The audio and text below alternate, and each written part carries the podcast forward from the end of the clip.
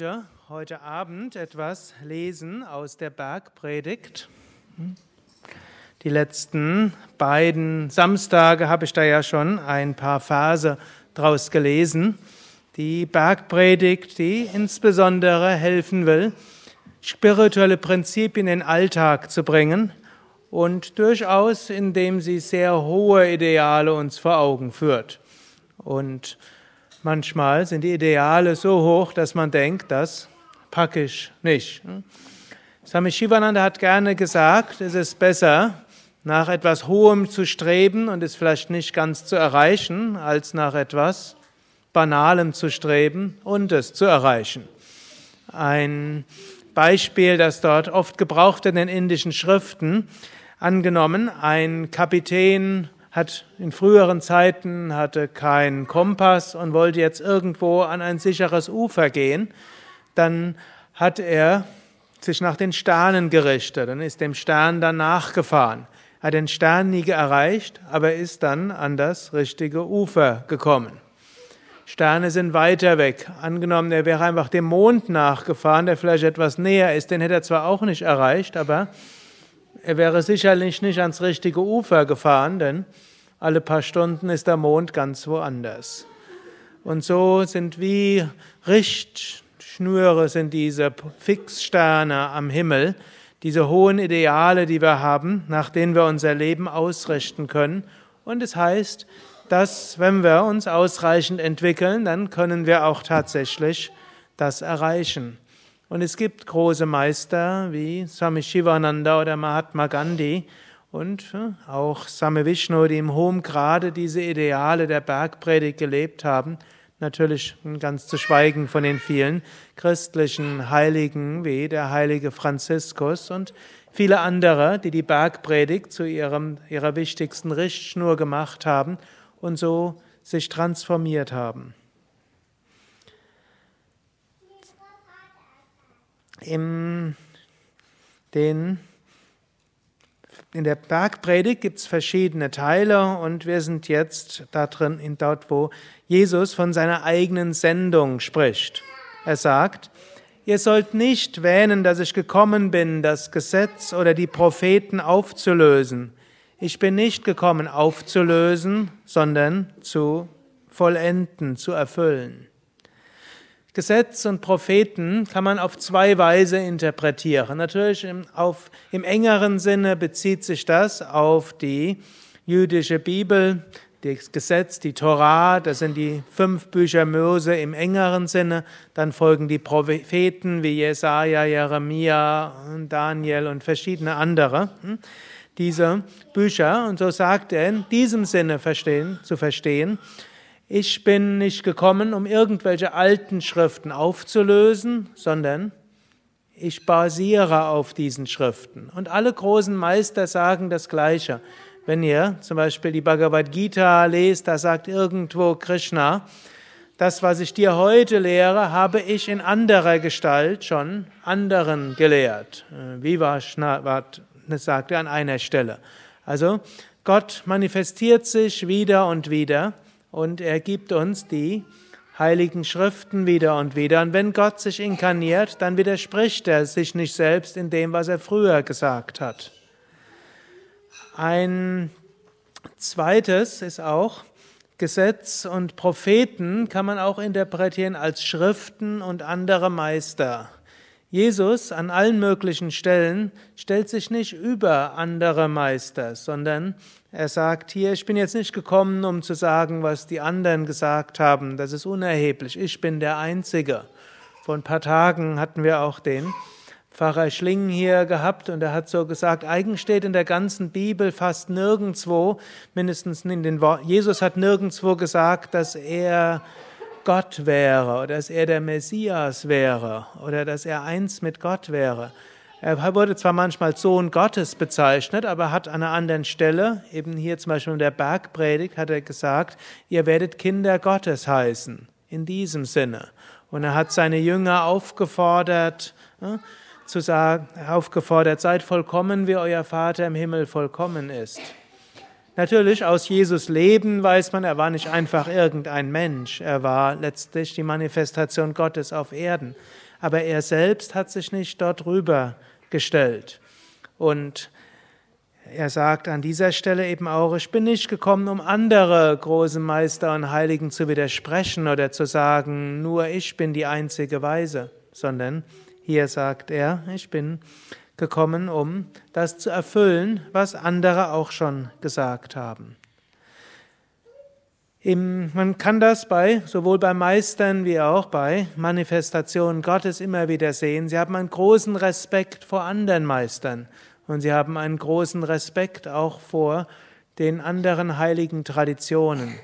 Nachher machen dann Menschen daraus ein ja, sowas Enges und sagen dann nur, mein Weg ist der richtige, aber die großen Meister selbst haben dort ein sehr viel weiteres Herz gehabt. In den nächsten Phasen kann man sehen, dass da kann man auch noch etwas mehr drin sehen. Gesetz hat nämlich auch noch eine andere Bedeutung. Denn wahrlich, ich sage euch, bis das Himmel und Erde vergehen, wird nicht zergehen der kleinste Buchstabe noch ein Teil vom Gesetz, bis das alles erfüllt ist. Gut, zum einen kann man sagen, was in den Schriften steht, das wird immer erfüllt werden. Eine Interpretation. Eine zweite ist, der Ausdruck Gesetz, der ist ein vielschichtiger Begriff. Im Griechischen, in dem das ja erstmals aufgezeichnet wurde, natürlich Jesus hat Aramäisch gesprochen, aber was er gesagt hat, wurde nicht in Aramäisch aufgezeichnet, sondern in Griechisch. Und dieses Wort, was dort verwendet wird, kann sich zum einen eben auf die Bibel beziehen, es kann sich aber auch auf die kosmische Ordnung beziehen und es wird sogar ein ähnlicher Begriff gebraucht wie zum Beispiel der Pythagoras, der von Reinkarnation gesprochen hat und von Karma, wie er für dieses Gesetz von Ursache und Wirkung gebraucht hat. Also hier sagt letztlich auch Jesus, dass mindestens kann man so interpretieren, da wären jetzt viele Pfarrer anderer Meinung, aber hm, ich nehme mir jetzt die Freiheit, denn andere nehmen sich auch die Freiheit, hm? Unbefangen von einem fünfjährigen Theologiestudium, hm? hier etwas zu behaupten, hm? dass Jesus eben auch gemeint haben könnte, wir müssen auch unser, unser Karma letztlich erfüllen, wir müssen die Lektionen unseres Handelns erfüllen. Wir müssen lernen und wir müssen wachsen. Und erst dann, wenn wir all unsere Aufgaben erledigt haben, dann können wir wirklich zum Höchsten kommen. Wir denken manchmal, wir kriegen eine Abkürzung, wo wir sagen, ja, irgendwo muss es doch einen einfacheren Weg gehen.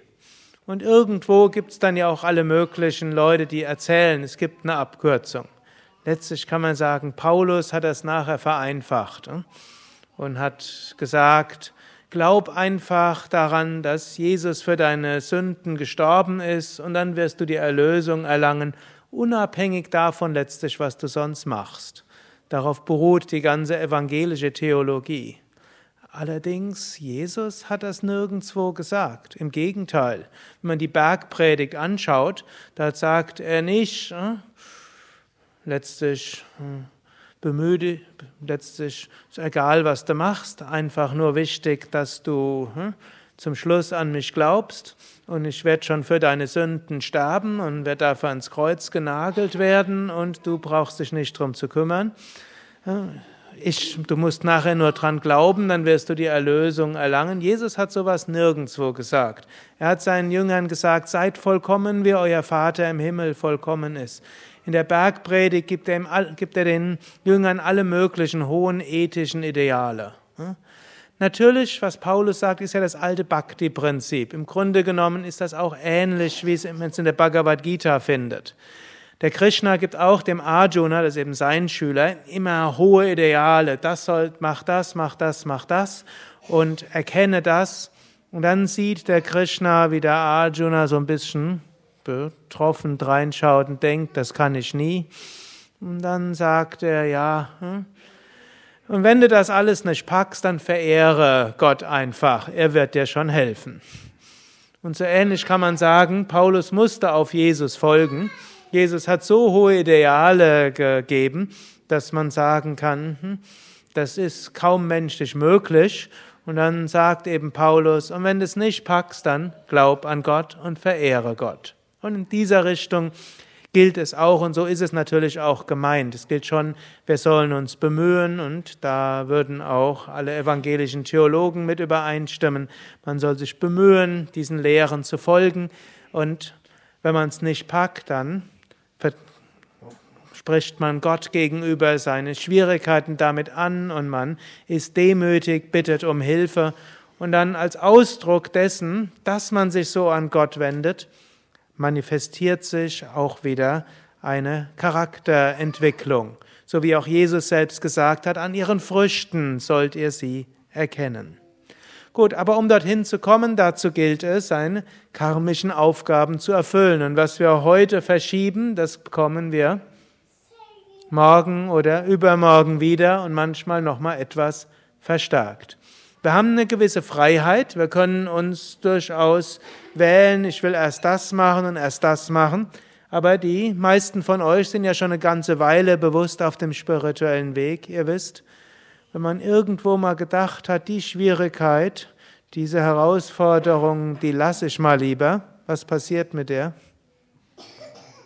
Später kommt sie doch wieder auf einen zu. Und das ist letztlich so, wie wir wachsen.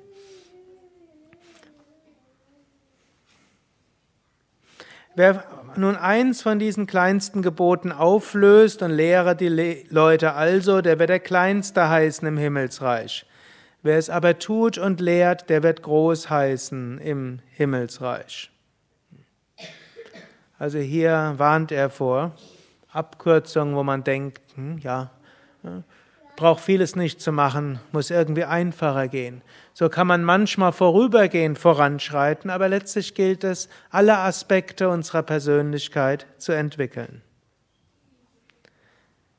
Denn ich sage euch, es sei denn, eure Gerechtigkeit sei größer als die der Pharisäer und Schriftgelehrten, so werdet ihr nicht in den Himmel, ins Himmelsreich eingehen.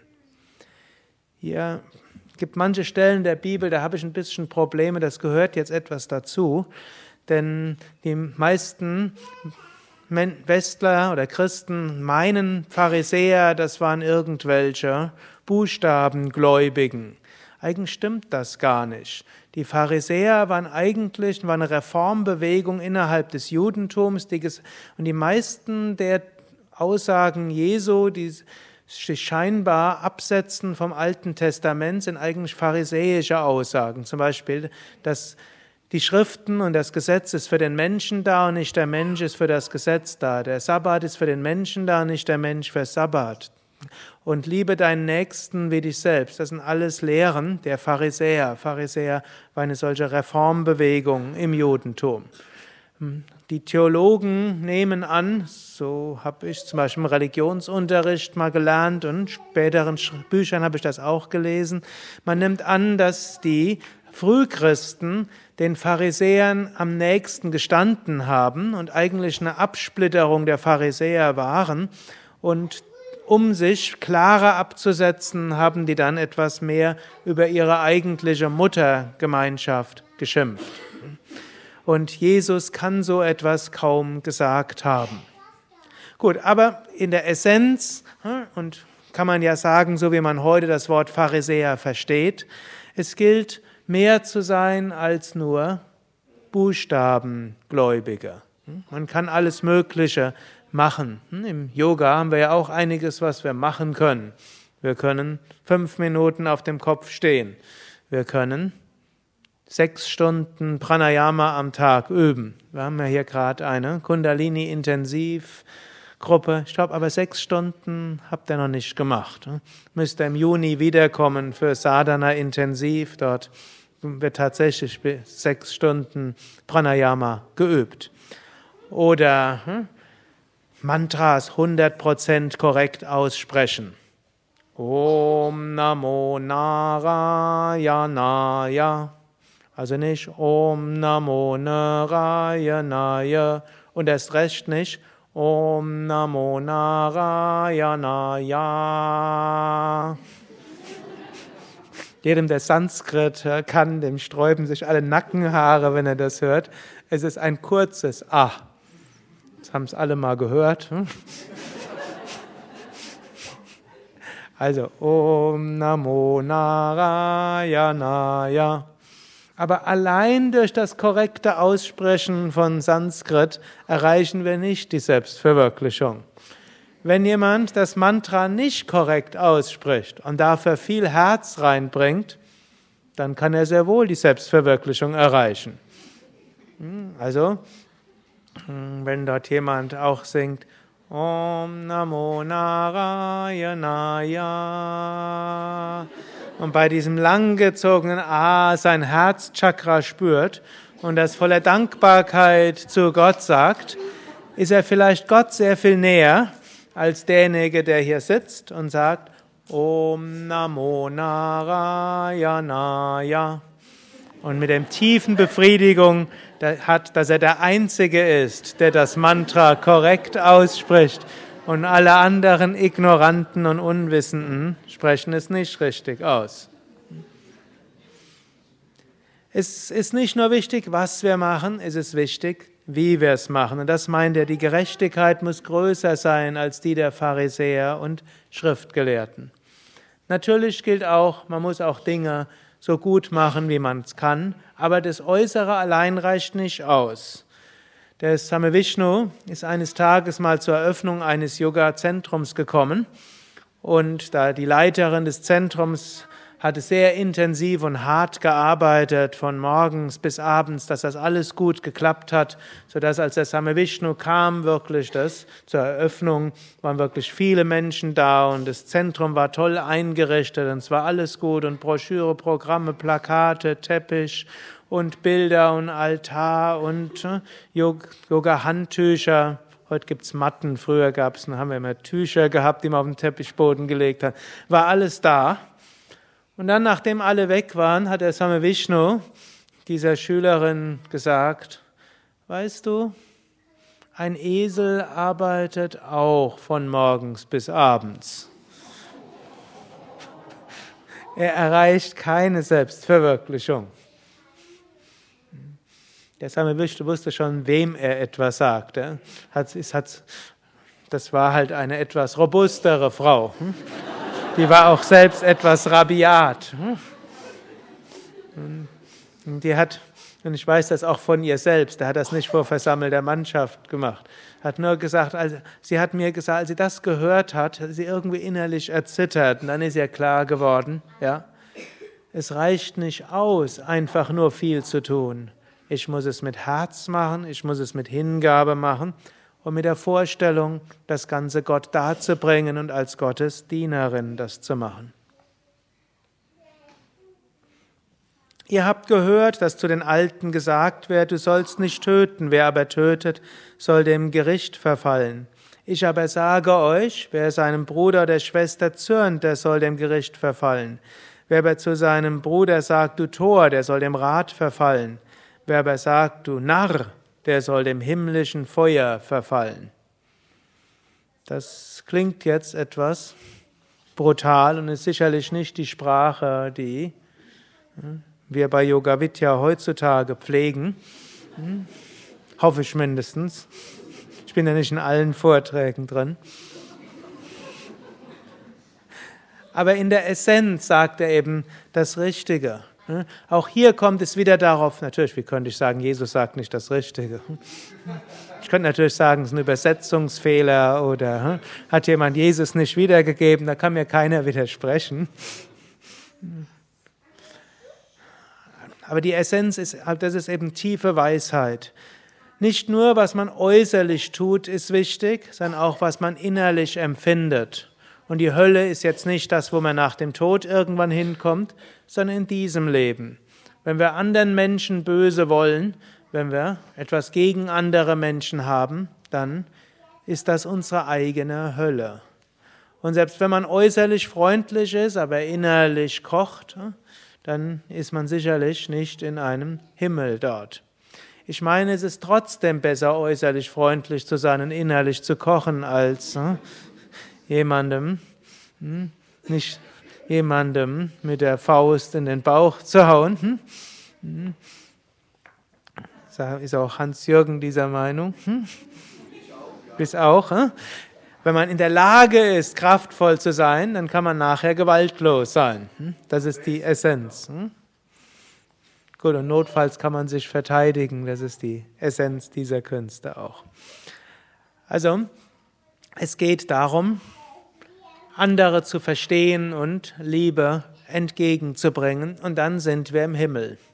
Manchmal kann man auch überlegen, wenn es einem nicht gut geht. Hm? Meistens im Westen denkt man ja dran, wenn es einem nicht gut geht, ja, was habe ich nicht, was ich noch brauche? Hm? Was haben andere schlecht gemacht? Ich müsste mich vielleicht mehr um mich kümmern. Hm? Vielleicht kümmere ich mich nicht ausreichend um mich und deshalb geht es mir schlecht. Und es mag ja durchaus auch mal seinen Grund haben und manchmal mag das ja auch stimmen.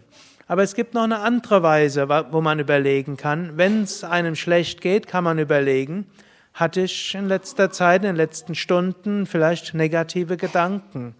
Habe ich vielleicht negativ über jemanden gesprochen? Habe ich vielleicht sogar Handlungen ausgeführt, die vielleicht jemand anderem schaden? Bin ich respektlos mit jemandem umgegangen? Hm? All das führt dazu, dass man irgendwo sich nicht mehr gut fühlt. Und ich muss euch hier warnen. Hm? Jetzt warten mal, was sagt der Sukadev jetzt?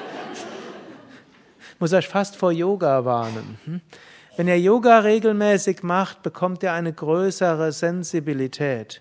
Ihr spürt das fast körperlich in euch selbst, wenn ihr jemand anderem was Schlechtes tut. Das merkt man irgendwo. Man wird seiner Haut nicht mehr glücklich. Das ist natürlich erstens eine Warnung, aber zweitens eben auch ein Versprechen. Man merkt das früher. Und umso mehr merkt man natürlich, wenn man liebevoll, verständnisvoll, freundlich mit jemand anders umgegangen ist. Auch das merkt man dann sofort. Und daher ist das auch gar nicht so falsch, was, was der Jesus hier schreibt. Auch nicht. Auch eben im wörtlichen Sinne. Ich muss jetzt sehr aufpassen. Wenn das veröffentlicht wird, kriege ich wieder alle möglichen Mails und äh, unsere PA-Abteilung wird sagen, das kann man nicht sagen. Wir kommen in Probleme. Hm? Gut, also ich nehme das alles wieder zurück. Wenn ich sage, hm? Jesus hat er natürlich sehr recht mit dem, was er hier sagt. Jemand, der auf dem spirituellen Weg ist, der wird das so spüren, als ob er im Himmel, im höllischen Feuer ist, wenn er was Schlechtes getan hat. Das brennt einem im Herzen und das brennt einem im Bauch und das brennt einem in den Händen. Man kann letztlich irgendwann nicht anders, als liebevoll mit anderen umgehen.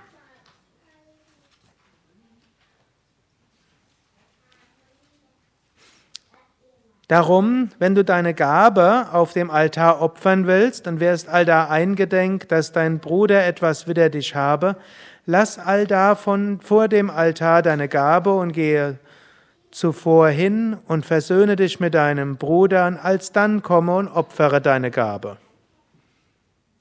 Gut. Wenn man das wörtlich nimmt, dann hat man bestimmte Probleme. Denn ist es möglich, dass kein Mensch was gegen einen hat? Hm. Ja, es ist möglich. Wie ist das möglich? Indem er auswandert, dann in die Wüste euch zurückzieht und vorher hofft, dass keiner sich mehr an euch erinnert.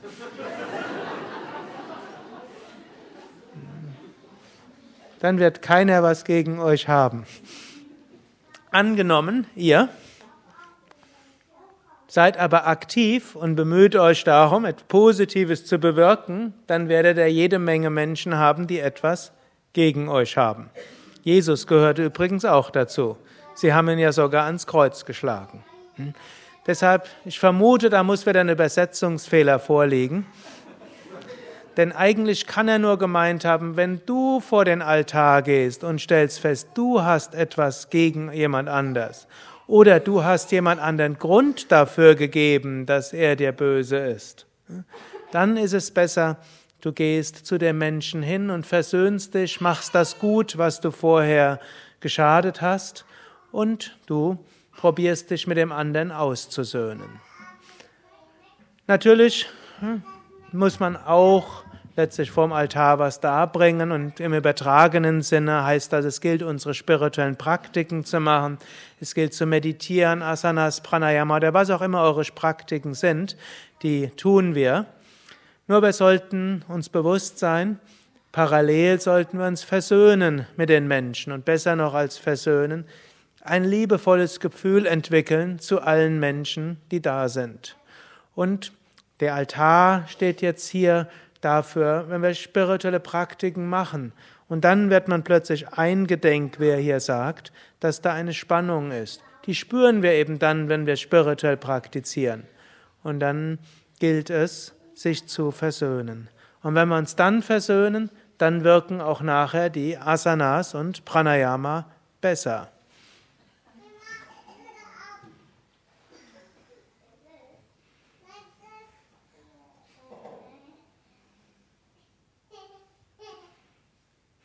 Fängt jetzt ein anderer großer Abschnitt. Da geht es um die Feindesliebe, um bedingungslose Nächstenliebe und darüber spreche ich ein andermal. Harium Tatsat.